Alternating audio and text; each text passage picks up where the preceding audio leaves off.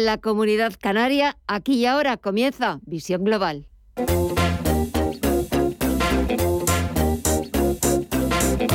Esto es Visión Global con Gema González. Hasta las 10 de la noche, dos horas tenemos por delante, dos horas que estaremos con ustedes para ofrecerles los mejores análisis de lo que está pasando de la actualidad este martes 15 de febrero. Enseguida buscamos las primeras explicaciones y lo vamos a hacer con Gabriel López, CEO de Inverdif, para que nos cuente cómo ve el mercado en una sesión, la de este martes, en la que los inversores han recibido con alivio las informaciones de un repliegue militar de las tropas rusas en la frontera con Ucrania. Una noticia que ha coincidido además con el viaje express del canciller alemán Olaf Scholz a Moscú para reunirse con el presidente Vladimir Putin en un último intento por evitar el estallido de un conflicto bélico que hubiera supuesto para los mercados el mayor foco de inestabilidad geopolítica desde la Segunda Guerra Mundial. En todos los escenarios que barajaban los analistas, Europa parece, aparecía y aparece como la más afectada por ese posible conflicto en Ucrania. La prima de riesgo española, por ejemplo, repite por encima de los 100 puntos básicos con el interés exigido al bono a 10 años cerca del 1,30%, mientras que la rentabilidad del Bund alemán está en el entorno del 0,3%. Echamos un vistazo a las pantallas, vamos a ver qué es lo que está pasando al otro lado del Atlántico. Subidas generalizadas de más del 2% en el sector tecnológico a la espera de una comparecencia en la Casa Blanca a las nueve y media de la noche, hora española, del presidente estadounidense Joe Biden. Están informando desde la Casa Blanca que el presidente Biden dará un breve discurso sobre la crisis de Ucrania en, la que, en el que instará a Rusia a optar por la vía diplomática y a dar pasos hacia una desescalada. A la espera de ver qué es lo que dice el presidente estadounidense Joe Biden sobre esta crisis, tenemos al Dow Jones Industriales que sube más de 400 puntos, un 1,17%, hasta los 34.969 puntos. El SP500 suma un 1,4%, los 4.463 puntos, y el Nasdaq Composite repunta más de un 2% hasta los 14.078 puntos. Lo que también estamos viendo como siguen repuntando los intereses en el mercado de deuda, en el mercado de la renta fija porque la rentabilidad exigida al Treasury americano, al bono estadounidense a 10 años, eh, sigue por encima del 2%, está repuntando un 2,11%. Y lo que hoy está bajando, y está bajando con fuerza, es el índice VIX de volatilidad. Parece que ya hay menos aversión al riesgo, parece que los inversores están un poquito más aliviados, un poquito más esperanzados respecto a esas... Eh, posibles eh, informaciones que llegan desde Moscú de esa retirada de tropas en la frontera con Ucrania y dar paso a la vía diplomática y hacia esa desescalada del conflicto. Así vemos como el índice VIX está bajando un 9,25% en los 25,71 puntos. Y en el resto de bolsas latinoamericanas vamos a ver cómo está la negociación. Vamos a ver si también se han contagiado de ese buen espíritu de que estamos viendo no solamente en Estados Unidos, que todavía continúa la negociación, sino de las principales bolsas europeas. Por ejemplo, la bolsa española ha conseguido ir recuperar este martes los 8.700 puntos.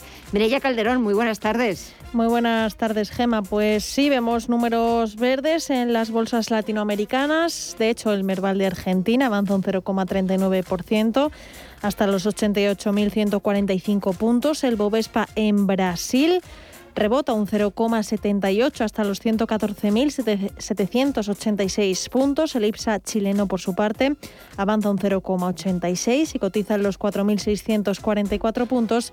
Y el IPC mexicano en los 53.341 puntos avanza un 1,92%. Si miramos al mercado de divisas y materias primas, vemos a las materias primas en números rojos. Estefanía Munido, muy buenas tardes. Muy buenas tardes. Eh, a diferencia de ayer que reflotaba el petróleo y el oro, hoy vemos al barril de Brent bajar un 3% en los 93,38 dólares y al West Texas de referencia en Estados Unidos lo vemos corregir un 3,5% en los 92 dólares. El oro por su parte, eh, se ha quedado lejos de esos resultados de, hace unos días. Ahora mismo está rebajándose un 0,7%, pero continúa en el nivel de los 1.855 dólares la onza. Sin embargo, en el mercado de las divisas todos son números verdes y el euro ahora mismo se está fortaleciendo un 0,46% frente al dólar en los 1,13 dólares y la libra por su parte también consolidando niveles en los 1,35 dólares. Si echamos un vistazo al mercado de las criptomonedas, hoy que vemos, Mirella. Vemos números verdes, las criptomonedas también se han contagiado de esas buenas noticias, entre comillas, de Rusia y Ucrania. El Bitcoin avanza ya por delante de los 44.000 dólares. Cotiza concretamente los 44.064 dólares con un repunte del 4,27%, más de un 7% es lo que se nota Ethereum, que deja atrás el nivel de los 3.000 dólares y ahora lo hace en los 3.111.000. El Ripple en los 0,82 cotiza con una subida del 3,95%. Solana se apunta a un 7,2% de subida. Cardano un 5,2% y Terra en los 56 dólares cotiza con un avance del 4,6%. Pues así van los mercados, así está la negociación, la contratación en las principales, en la principal bolsa del mundo y en el resto de mercados que todavía están abiertos. Nada, quedan menos de dos horas para que eche el cierre la bolsa norteamericana y como decimos, muy pendientes de esa comparecencia en la Casa Blanca a las nueve y media hora española del presidente estadounidense Joe Biden, que va a hablar sobre la crisis rusa en Ucrania. Muy pendientes de, esas palabras y hasta entonces toca actualizar toda la información porque la actualidad de este martes 15 eh, de febrero nos deja estas otras noticias de interés, titulares de las 8.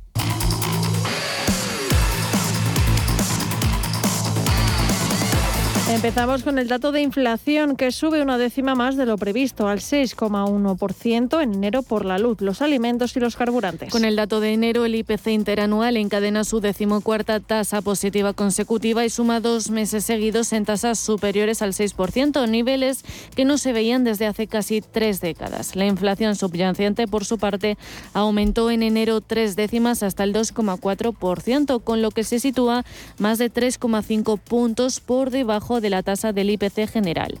Es la tasa más elevada de la subyacente desde octubre de 2012. Y la venta de viviendas se dispara un 34,6% en 2021, lo que supone el mayor incremento de la serie histórica del INE. España registró 565.523 compraventas de viviendas, la cifra más alta desde 2007. La venta de viviendas nuevas sumó un 37,7%, con 115.038 operaciones, el máximo desde 2014, mientras que la de vivienda usada, que no crecía tanto desde 2015, se disparó un 33,8% y alcanzó su récord histórico con 450.485 transacciones. Las comunidades con más ventas por cada 100.000 habitantes fueron la Comunidad Valenciana, La Rioja y Andalucía. Comisiones Obreras y UGT plantean 2022 como el año que sirva para la recuperación y subida de los salarios de cara a las conversaciones con la negociación colectiva. Los dos dirigentes sindicales coinciden en que recuperar masa salarial para la clase trabajadora repercutirá en un alza del mercado interno y favorecerá avanzar en la recuperación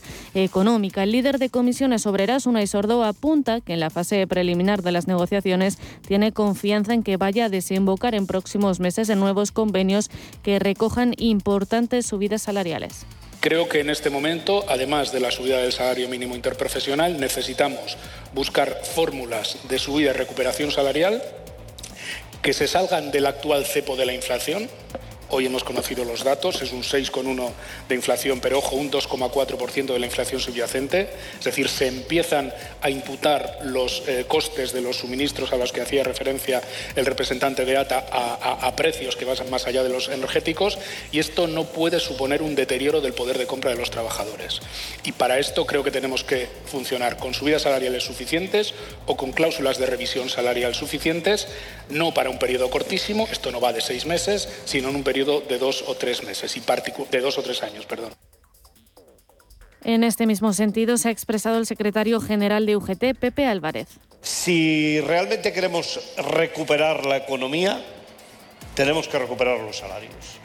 Si queremos recuperar eh, la economía eh, de una manera muy especial para las pequeñas empresas, eh, para los autónomos, los autónomos en nuestro país. Tenemos que recuperar los salarios porque las personas eh, asalariadas de nuestro país, fundamentalmente, cuando se les sube el salario, la subida de salario inmediatamente la invierte. Va al consumo, va al consumo eh, en todas las facetas eh, que uno puede tener en la vida y eso eh, inmediatamente multiplica la actividad económica y multiplica la creación de empleo. En clave política, el PP ha reunido a su comité ejecutivo este martes para analizar los resultados de las elecciones en Castilla y León. Y según su portavoz en el Congreso, Gamarra, la gobernabilidad, la la gobernabilidad perdón, le corresponde a quien ha ganado las elecciones, que es Alfonso Fernández Mañueco. Y creo que en estas elecciones ha habido un único ganador, y es el Partido Popular, y muchos perdedores. Está el Partido Socialista, está Podemos, está Ciudadanos, está España vaciada, es decir, todos aquellos que no han conseguido ser quienes ganen estas elecciones. Y que lo que se exige que es, pues lo que se exige es responsabilidad y que se garantice ese diálogo que ahora tiene que existir, donde lo único que tiene que primar son los intereses de Castilla, de Castilla y León.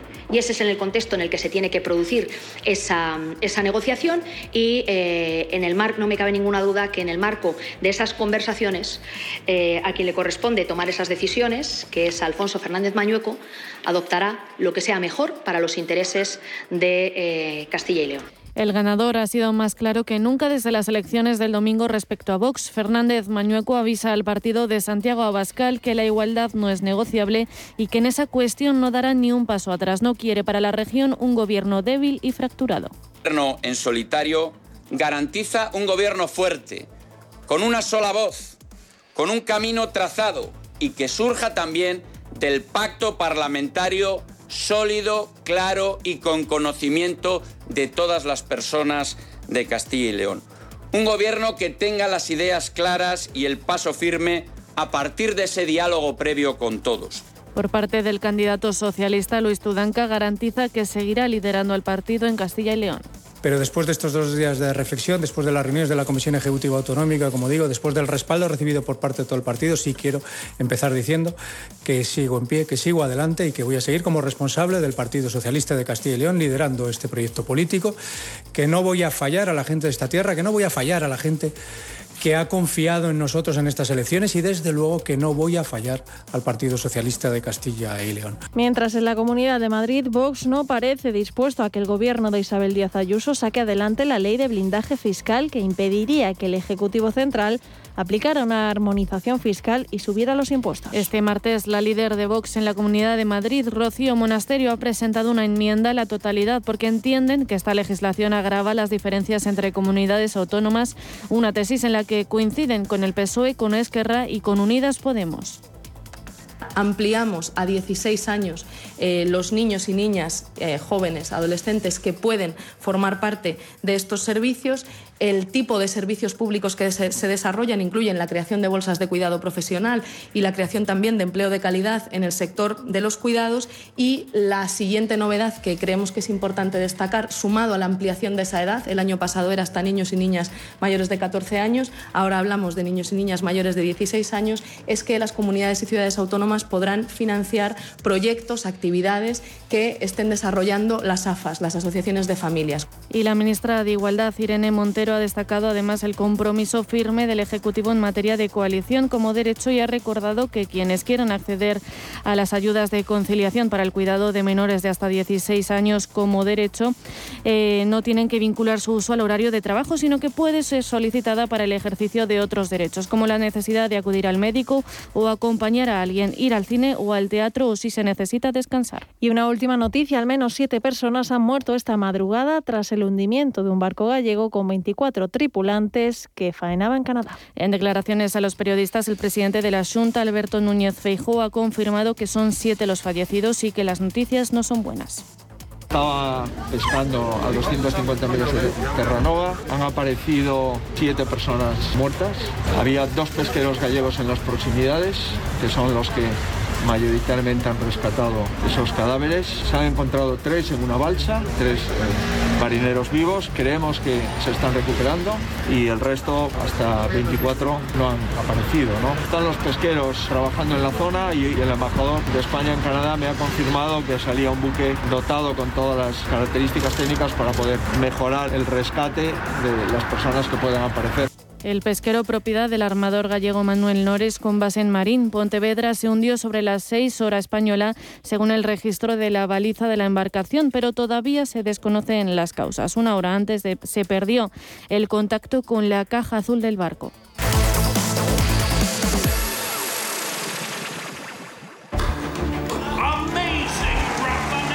Santander Private Banking sabemos que ser un número uno conlleva la responsabilidad de conseguir unos resultados únicos.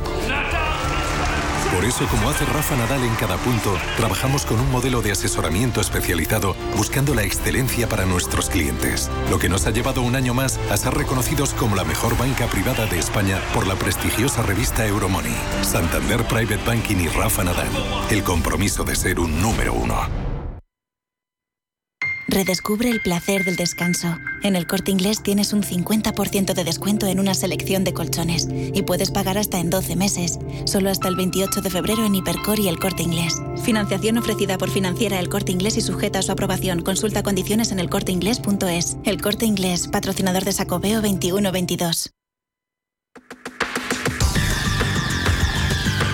El análisis del día con visión global.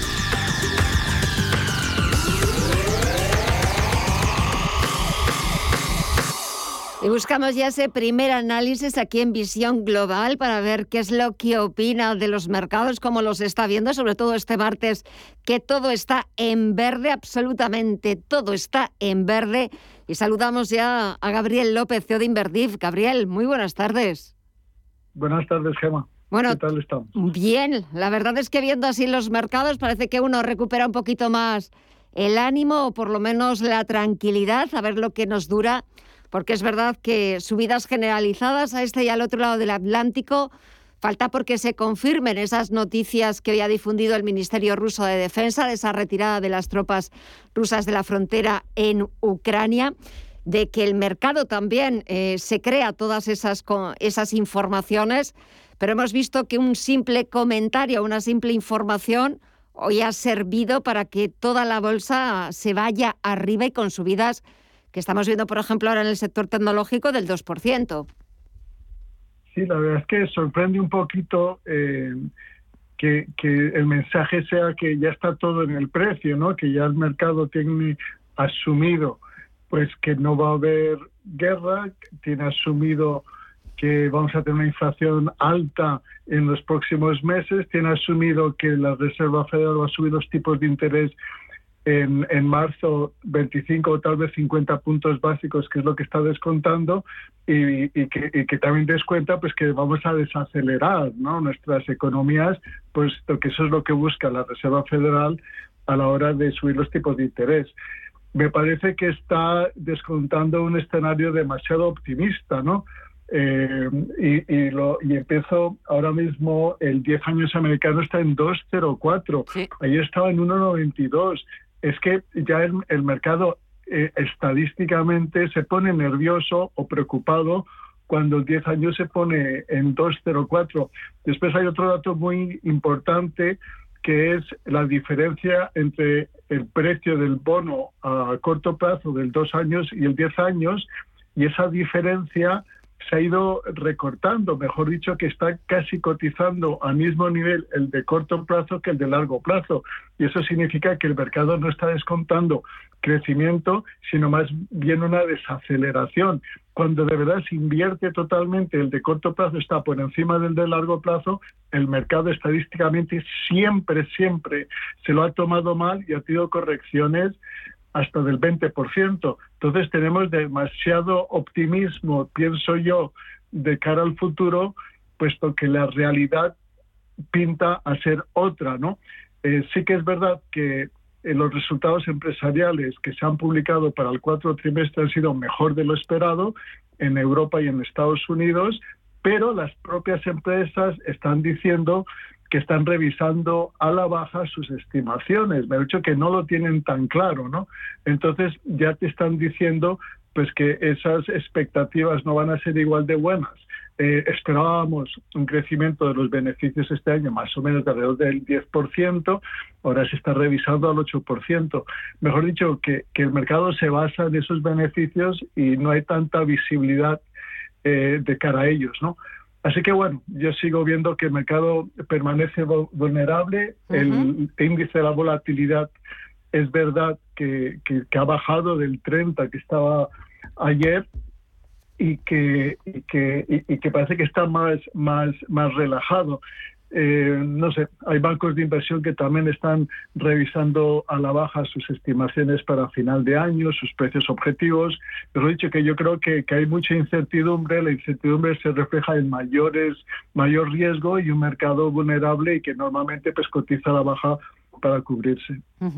Un mercado vulnerable y un mercado que ya lo hemos dicho muchas veces, donde el dinero es miedoso y el dinero huye de cualquier eh, signo de incertidumbre, volatilidad, tensiones geopolíticas, económicas, y es cierto que hemos visto, por ejemplo, cómo han actuado, han vuelto a actuar de activo refugio el mercado de deuda, el mercado de renta fija, lo has comentado en Estados Unidos, o por ejemplo también aquí en Europa, como en apenas una semana, eh, el Bund alemán ha pasado de cotizar en tasas negativas a tasas positivas o la prima de riesgo española, que parece que nos acordamos otra vez de este pariente, no otra vez de nuevo la prima de riesgo, repitiendo en los 100 eh, puntos básicos, o por ejemplo el oro, que también, pues ayer lo veíamos repuntar por encima de los 1.800 dólares.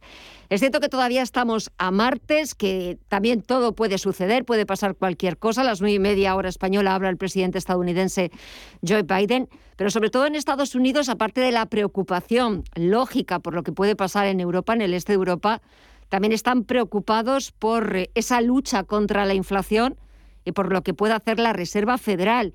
Incluso yo estaba leyendo estos días que antes incluso de esa reunión del próximo mes de marzo, podría haber ya una subida de los tipos de interés y una subida de 50 puntos básicos, ya no de 25. Es, correcto, ¿no? Que sería una sorpresa, sería ir en contra de, de su política de ir eh, de prevenir al mercado de lo que pueda pasar, ¿no? Por eso es que se publican los datos de, de, supuestos que cada miembro de la Reserva Federal eh, pone de previsiones de crecimiento y de tipos de interés, pues para que el mercado para compartir con el mercado cuáles son sus previsiones, ¿no? Entonces, que no quiere que el mercado eh, se lo coja por sorpresa porque al final el efecto es peor.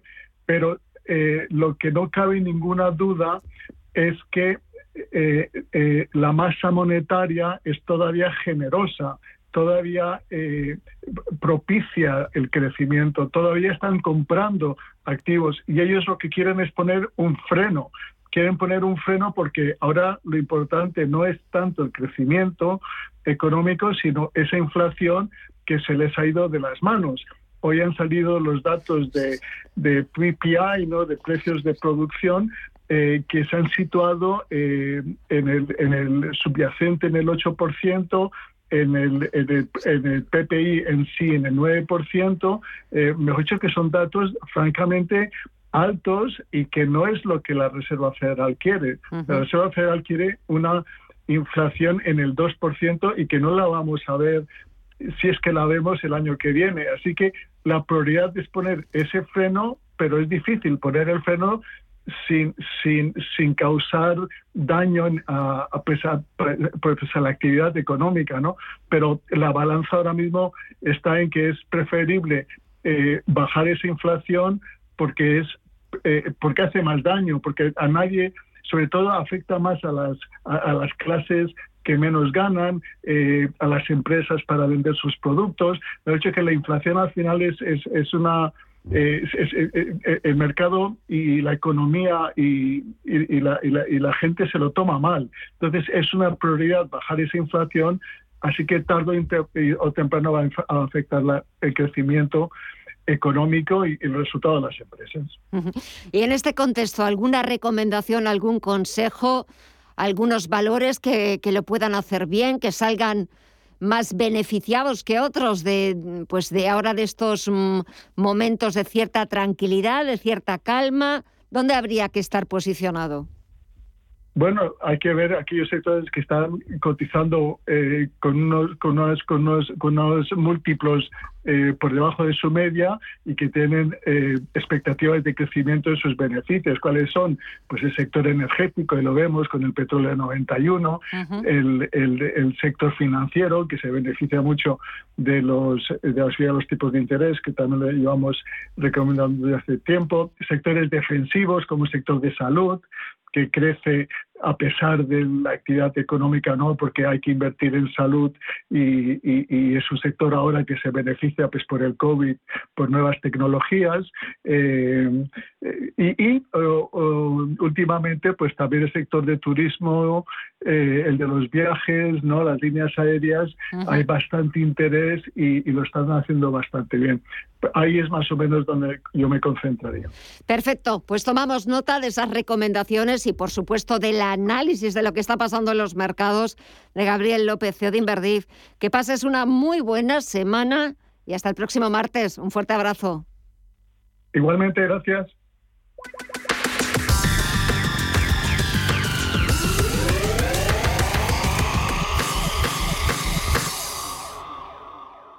Capital Intereconomía. Hola, soy Susana Criado. Di que nos escuchas. Radio Intereconomía.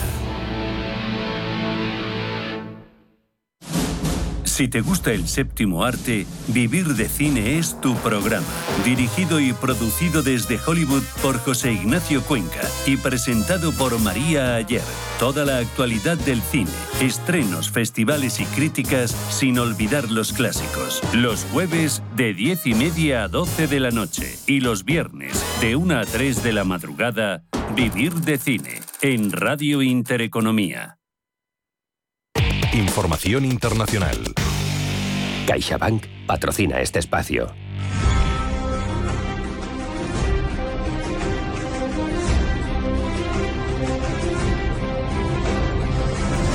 Rusia ha dado un paso más en la apertura hacia el diálogo y la desescalada de tensiones geopolíticas con Ucrania, la OTAN y Estados Unidos cuando el Kremlin ha anunciado la retirada de parte de sus tropas en Ucrania. Las unidades de las circunscripciones militares oeste y sur que cumplieron sus misiones ya han empezado a montar en trenes y camiones y hoy se dirigirán a sus guarniciones. Así lo ha hecho llegar un portavoz del Ministerio de Defensa de Moscú.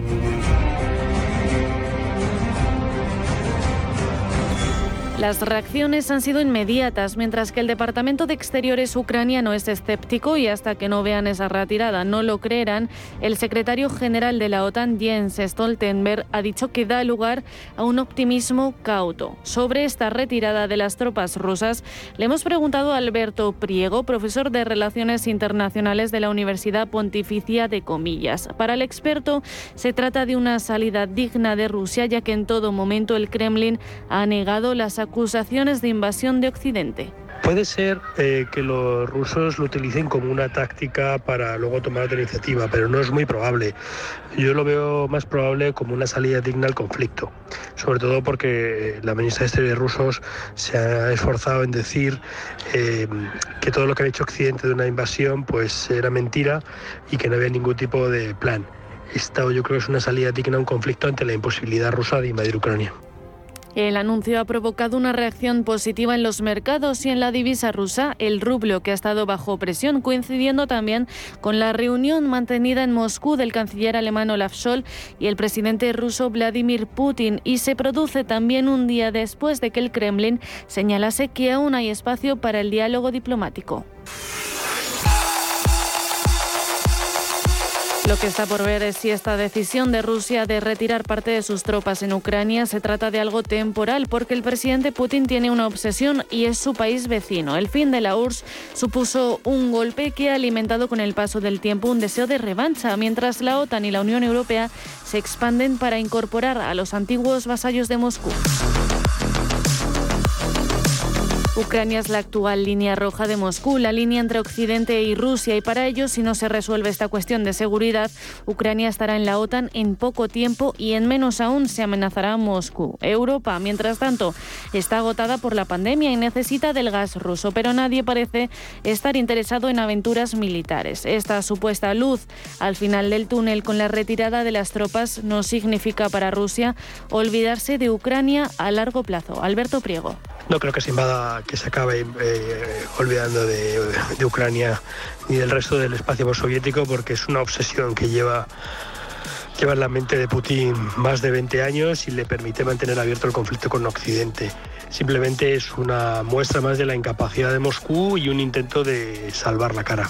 Para Alberto Núñez del Instituto de Estudios sobre Conflictos y Acciones Humanitarias, Rusia no necesita ahora mismo someter al mundo a una invasión total. Lo que no va a hacer Putin en ningún caso es salir de esto con las manos vacías. O sea, si ha llegado a este punto, si sigue acumulando medios está, y sabe inteligentemente cómo jugar sus bazas, tanto diplomáticas como militares, no hay que descartar en absoluto que pueda añadir alguna acción militar, pero ya digo, de alcance limitado. Ir a una invasión total no lo necesita. Calma relativa que ha traído esperanza y un respiro a la economía a la desescalada.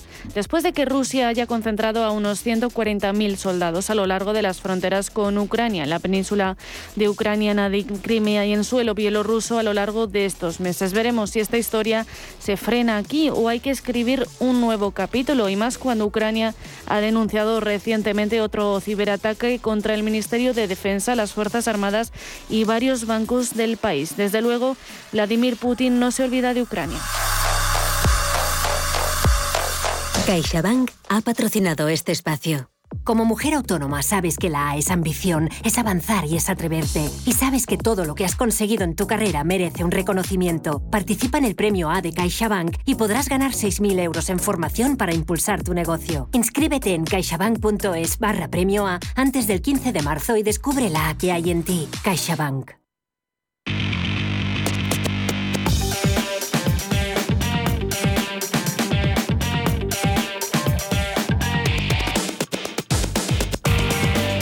Y ahora es momento de ver en qué asuntos están trabajando los principales diarios internacionales, muy pendientes de las noticias sobre el repliegue de las tropas rusas en la frontera con Ucrania. The Times recoge las declaraciones de funcionarios occidentales que advierten de que no hay evidencia de la retirada de las tropas rusas y que lo que están viendo son más refuerzos dirigiéndose a la frontera de Ucrania. Seguimos en la prensa británica y The Guardian lleva al primer ministro Boris Johnson.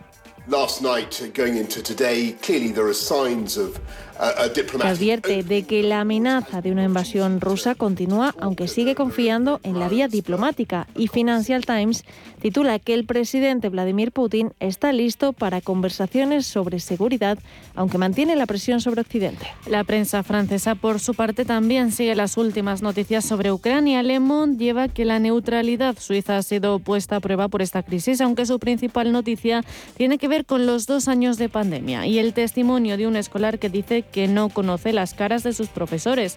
Le Figaro sigue pendiente de la campaña electoral y una nueva candidata, Natalie Artaud, de la extrema izquierda, que se lanza a su tercera campaña presidencial.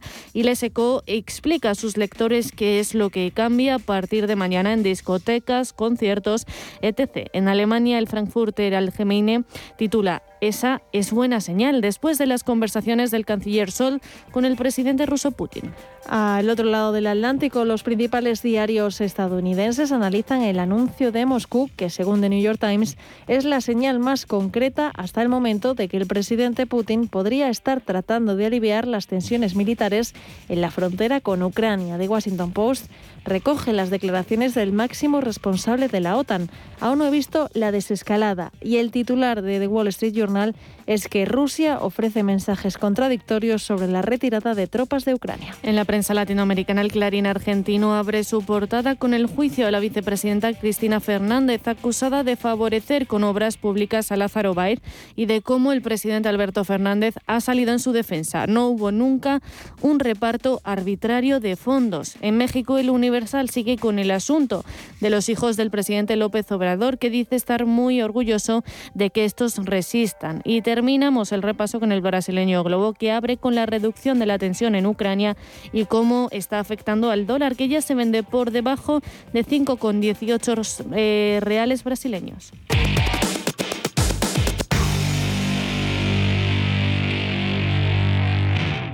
Si caminas solo, irás más rápido. Si caminas acompañado, llegarás más lejos. Luna Sevilla es su asesor patrimonial de referencia. Prestando nuestros servicios como agentes de Caser Asesores Financieros, somos una empresa con amplia experiencia profesional y una clara apuesta por la formación de calidad, la información transparente y objetiva y por el asesoramiento financiero personalizado y continuado. Si desea más información, visite lunasevilla.es o llámenos al 91 762 3442. Redescubre el placer del descanso. En el corte inglés tienes un 50% de descuento en una selección de colchones y puedes pagar hasta en 12 meses, solo hasta el 28 de febrero en Hipercor y el corte inglés. Financiación ofrecida por financiera el corte inglés y sujeta a su aprobación. Consulta condiciones en elcorteinglés.es. El corte inglés, patrocinador de Sacobeo 2122. Radio Intereconomía trata información que te interesa. Sí, sí, hasta la bolsa americana puede afectar en tu bolsa de la compra. Por eso los temas que tratamos te interesan. Intereconomía, intereconomía, intereconomía, intereconomía, porque te interesa. Visión global.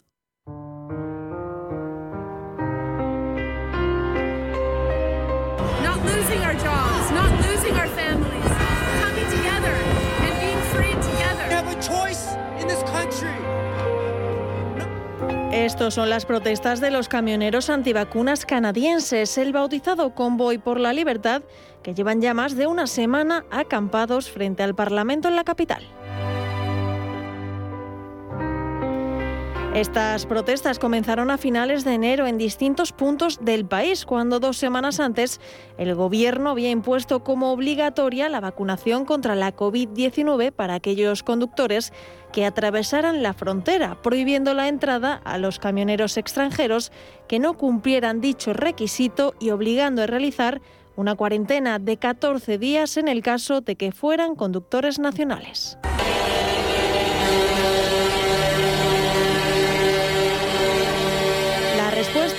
Bloqueo por parte de los camioneros que ha provocado caos en el tráfico y pérdidas millonarias en mitad de la crisis de la cadena de suministros y que ha hecho que el primer ministro canadiense, Justin Trudeau, haya invocado medidas especiales para tratar de detener este movimiento.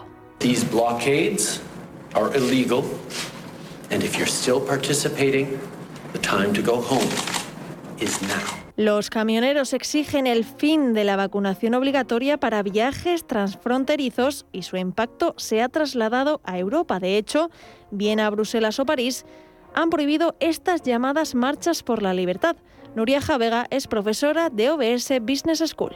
En general es un movimiento de protesta, puede equipararse al que tiene lugar en, Canadá.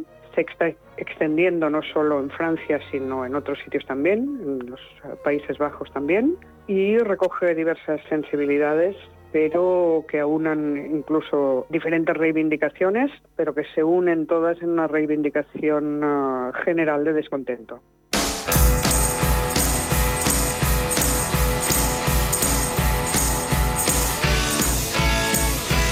En Francia, desde el viernes, cientos de coches viajaron hasta París para protestar contra las restricciones impuestas por las autoridades galas debido a la pandemia de coronavirus. C'est dit que ils pourront pas rentrer dans Paris, mais je pense qu'ils Partidarios del Freedom Convoy o Caravana por la Libertad se han saltado la prohibición y los controles impuestos por la policía francesa hasta llegar al Arco del Triunfo y copar la Avenida de los Campos Elíseos, obligando a la policía a utilizar gases lacrimógenos.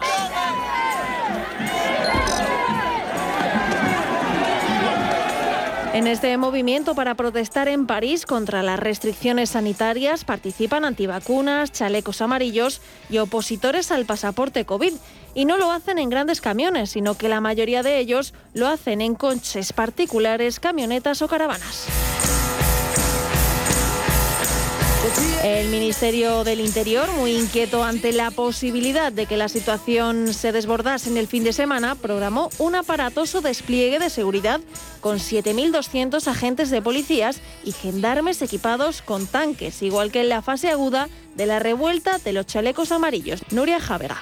Hasta donde yo sé, hay muchos chalecos amarillos involucrados en estas uh, movilizaciones. De hecho, los chalecos amarillos perseguían lo mismo, es una protesta general y en general por todo lo que está sucediendo, pérdida de, de capacidad uh, adquisitiva, de poder adquisitivo, restricciones uh, generalizadas, la vacuna, eh, movilidad muy congestionada, etcétera, etcétera. Todo converge aquí también y muchas otras, pero que los chalecos amarillos están en este movimiento Muchos de ellos sí, sin duda. Y es que a menos de dos meses de las elecciones presidenciales, ni Macron ni su gobierno pueden permitirse alborotos de envergadura y deben mantener un delicado equilibrio entre el respeto del orden público y el equilibrio y la proporcionalidad en la represión policial.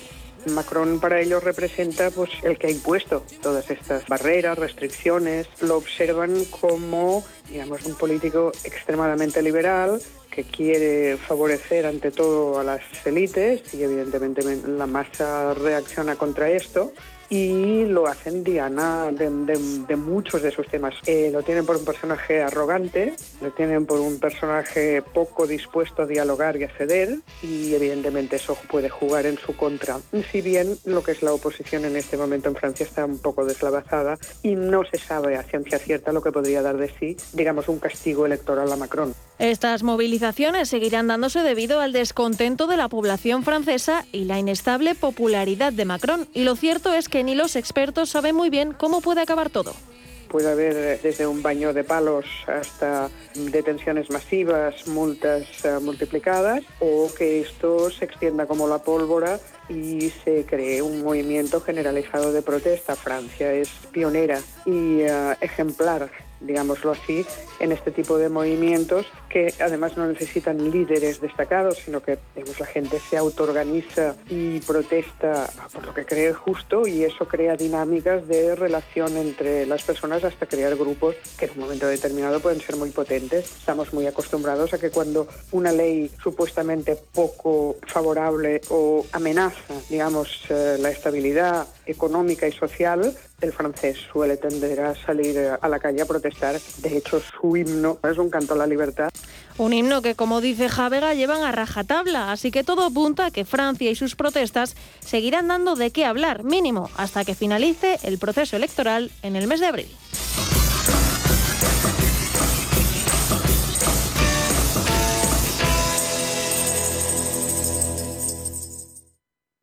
No sé de dónde vamos a recortar más. ¿Sabes lo que es la eficiencia energética? NES te demuestra que sí puedes ahorrar más en energía. En NES son expertos en ahorro y auditorías energéticas. Trabajan con las mejores empresas y al mejor precio. Ellas les avalan. Infórmate en NES.es. Te realizamos un estudio de forma gratuita. Pregunta y contacta en info.nes.es.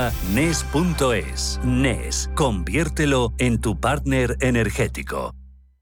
Los viernes a las 10 de la noche tienes una cita con otro gato, el gato gourmet.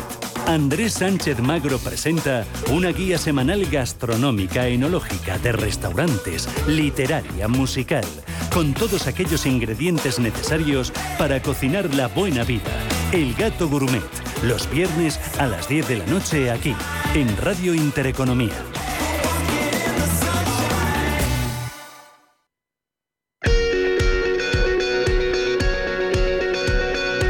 En Visión Global, la entrevista del día. 48 horas después de las elecciones autonómicas en Castilla y León, eh, vamos a buscar eh, el análisis, vamos a buscar la reflexión eh, y lo vamos a hacer con nuestro compañero en Radio Intereconomía en Castilla y León, con Ángel Cuaresma, con el que ya estuvimos hablando el viernes pasado, justo el último día de campaña electoral de los mítines que se estaban celebrando ese viernes, de todos los partidos acompañados por sus líderes nacionales, como estaban llamando al voto, porque eh, todos los votos contaban. Me acuerdo de, de, que lo dijo el alcalde de Madrid, José Luis Martínez Almeida, que el pasado viernes estaba en Valladolid animando a los votantes a que fueran este domingo a las urnas. Y fueron este domingo a las urnas y es cierto que quizás eh, eh, todo el mundo estamos esperando al día siguiente, 24 horas después de que se celebren las elecciones, para empezar a hacer los estudios, valoraciones, análisis, datos, resultados. Pero a mí me da que es como 48 horas después, al día siguiente, cuando empieza esto, empiezan a mover ficha todos los partidos, y más cuando no hay una mayoría absoluta, hay un ganador que es eh, el Partido Popular, es su candidato a la Junta, eh, Alfonso Fernández Mayueco, pero es verdad que eh, lo de gobernar en solitario, que es la idea que él viene pregonando, no sé yo si va a ser tan fácil. Ángel Cuaresma, muy buenas tardes. ¿Qué tal estás, Gemma? Muy buenas tardes, noches a todos. ¿Qué tal? Bien, ¿no te da a ti la sensación de que, sobre todo tras unas elecciones autonómicas o nacionales, cuando la cosa empieza a ponerse interesante es cuando van pasando más días que justo al día siguiente de esas elecciones, porque ahora es cuando empezamos a ver movimientos. Pues mira, Gemma, como tú muy bien dices, la cosa empieza a ponerse interesante porque la noche electoral, eh, tanto por la contundencia de los resultados como por la agilidad de la informática, no fue una noche de esas que antes llamábamos de infarto, y no, fue una noche bastante rapidita para lo que podíamos haber pensado. Pero como tú muy bien dices, ahora es cuando la cosa se, se empieza a poner interesante, pero no fuera de lo previsible. Esto era lo que ya todos los que estamos en el mundo del periodismo y, y de la política ya pensábamos. También te digo una cosa, el chicle llega a un momento en que se rompe. La, la, ley y el Estatuto de Autonomía marca unos plazos y el día 10 de marzo tienen que constituirse las Cortes Autonómicas. Ahora bien, constituirse las Cortes Autonómicas no significa únicamente que los 81 procuradores tomen posesión, es que para, para entonces ya tiene que designarse el presidente de las Cortes y los componentes de, de, la mesa. Y designar presidente y designar componentes de la mesa, es decir, los dos vicepresidentes y los dos secretarios, significa que tiene que haber habido unos acuerdos previos. Por lo tanto, eh, tienen que darse prisita. ¿eh? sí, la verdad es que oh, no tienen ni siquiera un mes para, para, esa constitución de las Cortes en Castilla y León del próximo 10 de marzo y es verdad que no se pueden dormir en los laureles, aunque también es verdad que de aquí al 10 de marzo pues todo puede pasar, puede haber acuerdos, no acuerdos, cordones sanitarios, no cordones sanitarios, pero sí que es cierto Ángel, no sé cuál es tu, tu impresión o tu perspectiva de cómo se vivió el domingo de esa noche electoral y después todo lo que vamos sabiendo, conociendo, todas las reacciones de todos, de todos los partidos. Eh, pero es cierto que, que ahora hay que empezar a negociar, hay que empezar a dialogar y de momento eh, el candidato del Partido Popular a seguir presidiendo la Junta ha dicho que quiere dialogar con todos, aunque también ya va estableciendo unas líneas rojas. Si quieres vamos partido por partido a ver qué, ¿Qué opinas tú de lo, que, de lo que quiere cada uno? Porque aquí esto también es una cuestión de, eh, pues mis procuradores eh, valen tanto, porque esto al final es así. Aparte de que den los números para que conformes una mayoría absoluta o te puedan dejar gobernar en solitario, que es lo que querría Mañueco. Pero los números no le dan y va a necesitar de apoyos o de ese pacto de coalición, que sería lo que están pidiendo otros alcaldes de Castilla y León, el alcalde de Valladolid, Oscar Puente, también el de León, ese pacto de coalición Partido Popular, Partido Socialista. Pero me da la sensación de que de momento no está muy por la labor. Mira, Germa, los ciudadanos han hablado eh, clarísimo en, la, en la jornada del domingo. Yo llevo décadas cubriendo jornadas electorales y, y casi no he encontrado ninguna en la que los ciudadanos hayan hablado más claro. Es decir, quieren quieren eh, un gobierno de, derecha o de centro derecha, pero no quieren un gobierno en solitario, quieren un gobierno eh, eh, con un pacto. Claro, esto a lo que tú te referías del pacto o la coalición entre el Partido Popular y el Partido Socialista, realmente lo que están planteando, y ahora te diré cómo ha, cómo ha cambiado el cuento en las últimas horas, lo que estaban planteando era que el Partido Socialista, que tiene 28 procuradores en, en las Cortes de Castilla y León, o va a tener 28 procuradores, se abstuviera en la investidura, en la posible investidura de, Alfonso Fernández Mañueco para que el Partido Popular no tuviera que contar con los votos de Vox y por lo tanto no tuviera que incorporar a consejeros e incluso un vicepresidente de Vox a su gobierno.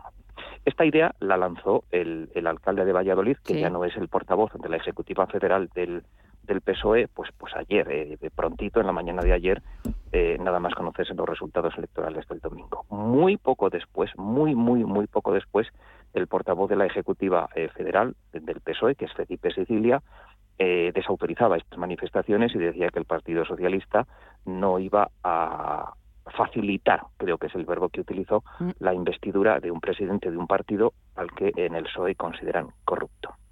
Hoy han llegado a una, no han llegado, quiero decir, hoy, hoy ha habido una transaccional que ha sido una intervención del presidente del Gobierno y secretario general del Partido Socialista, Pedro Sánchez, en el Senado. A, una pregunta del portavoz del Grupo Popular en el Senado, Javier Maroto, Pedro Sánchez ha dicho, sí, vale, nosotros apoyamos su investidura en, en, Castilla y León, pero ya no es solo que ustedes no cuenten con los votos de Vox en Castilla y León, es que tienen que romper sus acuerdos en la Comunidad de Madrid, en la Comunidad de Andalucía y en la Comunidad de Murcia. Y eso, Gemma, coincidirás conmigo en que es de todo punto impensable. Sí, la verdad es que es que parece impensable y sobre todo es verdad que hoy esas declaraciones eh, eh, escuchaba yo esta tarde al presidente del gobierno cómo respondía al senador popular, a, Javier Maroto, eh, bueno, eh, sobre los resultados. Y, había una cosa en la que sí que coincidía con el presidente del gobierno. Es verdad que tras eh, las elecciones siempre pues la pregunta más fácil o el comentario más fácil o la valoración más fácil siempre es hablar de quién ha ganado y quién ha perdido, porque esto como, como en las guerras, alguien gana y alguien pierde. Pero es verdad que Sánchez preguntaba no tanto por quién ha ganado, si ha ganado el Partido Popular y ha perdido el Partido Socialista, si Ciudadanos desaparece, si también eh, ha perdido Unidas Podemos, sino desde el punto de vista de los castellano-leoneses. ¿Qué es lo que han ganado con estas elecciones? Y te lo pregunto a ti también como castellano leones. Pues mira, eh, es que yo vengo manteniendo la tesis de que estas elecciones no tendrían que haberse que haberse celebrado mm. porque yo creo y hombre, tenemos información, Gemma, ¿no? Los que estamos ejerciendo el periodismo en Castilla y León y también vosotros los que lo hacéis en Madrid tenéis información. Mm, ese fantasma de, la moción de censura, que sería la segunda moción de censura en muy pocos meses que ha esgrimido el, presidente en funciones de la Junta, Alfonso Fernández Mañueco, pues yo creo que no, no es un argumento sólido. Eh, es más, eh, las elecciones se convocan eh, recuerdo por Twitter, ya lo he dicho en este programa en alguna ocasión, las elecciones se convocan tres días antes de que a la Junta del Partido Popular le aprueben el proyecto de presupuestos. Es decir, es que es algo insólito hasta ahora, Gemma, porque tú sabes, y nuestros oyentes también, que normalmente los parlamentos se disuelven y las elecciones se anticipan cuando no consigues aprobar los presupuestos. Y sin embargo, aquí se precipita la disolución de las Cortes y se adelantan las elecciones cuando Alfonso Fernández Mañueco eh, sabe que, bien es verdad que no con los votos del Partido Popular, sino con los votos, curiosamente, de ciudadanos del Partido Socialista, me estoy refiriendo no al conjunto de los presupuestos, sino a unas enmiendas concretas, le, le van a aprobar ese proyecto. Presupuestos que, mm, al disolverse las Cortes, por supuesto, no se aprobaron y en este momento los ciudadanos de Castilla y León no tenemos presupuesto y estamos trabajando o están trabajando con eh, los presupuestos del año anterior prorrogados. Por lo tanto, ¿qué han ganado? Pues mira, los ciudadanos no sé, no sé muy bien qué han ganado, pero el, el partido que, que, sustentaba la mayoría de gobierno y que la va a seguir sustentando, lo que, lo que ha conseguido es, en el mejor de los casos, es eh, cambiar un socio por otro, porque los otros dos escenarios, que serían gobernar en solitario o ir a una repetición de elecciones, yo no, yo no los veo. No, la verdad es que eh, ese último escenario o esa última opción, de momento parece que no está en la mesa de ninguno de, los partidos. Y claro, también, eh, llegados a este punto, Ángel, Claro, eh, es cierto que hoy eh, Alfonso Fernández Bañueco ya mm, hablaba clarito y avisaba a, Vox sobre sus intenciones, porque Vox de alguna forma, porque es lo, es lo que tú has dicho, es cambiar un partido con, por otro. Antes estaba con Ciudadanos, ahora sería Vox, y Vox, claro, quiere las mismas consejerías eh, que, tenía antes Ciudadanos, o, si tiene alguna más, porque es verdad que facilitaría esa mayoría absoluta, incluso superándola por tres, eh, por tres eh, procuradores. Y Mañueco avisaba eh, a Vox también el Partido Socialista, hablaba de cordones sanitarios, pero es cierto que mm, si tenemos que hablar de ganadores, o yo no sé cómo lo ves tú, Ángel, eh, en estas elecciones de Castilla y León, sí, el Partido Popular repite como el partido más votado, pero quienes verdaderamente han subido ha sido Vox. Sí, sí, yo si me permites que, te haga una, pequeña matización, el, partido más votado en, las elecciones anteriores de 2019 fue el Partido Socialista. Bien es verdad que eh, quien gobernó fue el Partido Popular en coalición con Ciudadanos. Pero mm. claro, eh, es verdad que en términos absolutos de escaños, no de votos, el Partido Popular eh, ha ganado las elecciones. Es decir, y ha, sumado escaños. Tenía 29 y ahora tiene 31, pero por la complejidad de la ley de la ley electoral, eh, esos dos escaños más eh, han significado eh, del orden de 40 o 50 mil votos menos en el conjunto de la comunidad. Y, en cuanto al resto de partidos, de los grandes partidos del espectro político, realmente el único que el único que gana tanto en votos como en escaños es Vox, que pasa de un solo escaño a 13. Es verdad que luego hay hay otro partido, otros dos partidos que ganan, Soria ya, que es un partido nuevo, por lo tanto pasa de 0 a 3, y la UPL, la Unión del Pueblo Leonés, que, pasa a tres procuradores autonómicos. Pero realmente, como tú muy bien has explicado, el único partido que realmente gana es, Vox, como ha sucedido también en, otras comunidades autónomas, en el caso de, Murcia, de, en las generales, de, Andalucía en las autonómicas y otros muchos ejemplos que, que podemos poner. ¿Y esa España vaciada? de la que hablábamos también el pasado viernes. Sí, pues mira, es que esa España vaciada eh, como yo ya te dije, es que no vota, porque si, si realmente está vaciada no hay, no hay votantes, ¿no? Pero los pocos que han votado, y me estoy refiriendo a, la provincia de Soria, que es la provincia más despoblada de España, pues, pues han decidido, contra mi pronóstico, han decidido que de que tres que tres de los cinco procuradores que se elegían por la provincia de Soria hayan ido al nuevo partido político Soria ya. Es un nuevo partido político, aunque como plataforma cívica ya venían funcionando desde hace desde hace 20 años con poco éxito, pero bueno, ahora ya van a estar en ya van a estar en las Cortes en la oposición, pero pero van a estar en el en el Parlamento autonómico. Eh, mm, fíjate, Genma, que para obtener tres procuradores de cinco en la provincia de Soria han, necesitado pues pues casi el 50% de, de, de los votos, que en, términos absolutos no son muchos, porque Soria no tiene mucha población, pero en términos porcentuales es una barbaridad. Sí, sí, pero una auténtica, vamos, un auténtico éxito, así estaban. Digo, digo, barbaridad como descripción, ya, ya, ya, popular y punto, te, no hay, te he entendido perfectamente, yo creo que, que, no queda, que no queda ninguna duda, ya me quedo sin tiempo, Ángel. Y la verdad es que me ha encantado charlar contigo, eh, bueno, sobre todo por, por ver tu, tu análisis, de, porque tú, tú, estás allí, vives allí, y pues me imagino que todos estos días y los que nos tocará porque se seguirá hasta que no haya acuerdos o no haya cerrado nada. Seguiremos hablando de este asunto. Y si te parece, cuando ya parezca un poquito más delimitado el escenario, volvemos a hablar, Ángel. Un verdadero placer. Tendremos, tendremos una visión más global. Tendremos ocasión. Un placer, que descanses y hasta pronto. Un fuerte abrazo. Gracias, un placer también. un abrazo. Hasta pronto.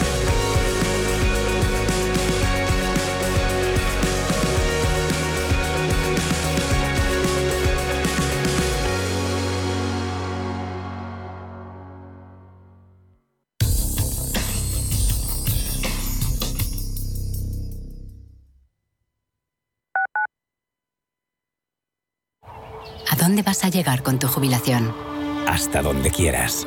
Mafre presenta el programa Tu Futuro, la gestión de planes de pensiones que se adapta a ti. Ahora, hasta con el 4% de bonificación por traslado. Consulta condiciones en mafre.es. Mafre, empresa colaboradora con el programa Universo Mujer. ¿Quieres saber más acerca del hidrógeno? H2 Intereconomía te cuenta las últimas novedades, avances tecnológicos y entrevistas de interés sobre este medio energético. Los martes, de 11 y media a 12 de la mañana, H2 Intereconomía, presentado por Rubén Gil, tu espacio semanal sobre el hidrógeno. Porque en Radio Intereconomía apostamos por el sector energético y la energía limpia. Tradición y vanguardia se unen de la mano del restaurante Bolívar. Disfruta de su menú de temporada Trufas, siete platos especiales donde la trufa es la protagonista. No esperes más y llama ya al 91 445 1274 o entra en restaurantebolívar.com para hacer tu reserva. Te esperamos. En la vida hay cosas que no puedes dejar pasar. Kids Rock Family es una de ellas. Comparte con tu familia un espectáculo inolvidable, viajando juntos a través de la historia del rock con Kids Rock Family. Compra ya tus entradas. 19 de febrero en Sala Galileo, Madrid, a las 12 del mediodía. Kids Rock Family, la historia del rock jamás contada para toda la familia. Radio Intereconomía. Información económica con rigor, veracidad y profesionalidad. Nuestros oyentes son lo que escuchan. Estrictos, precisos, honestos, competentes y capacitados. Di que nos escuchas. Intereconomía, la radio que se identifica con sus oyentes.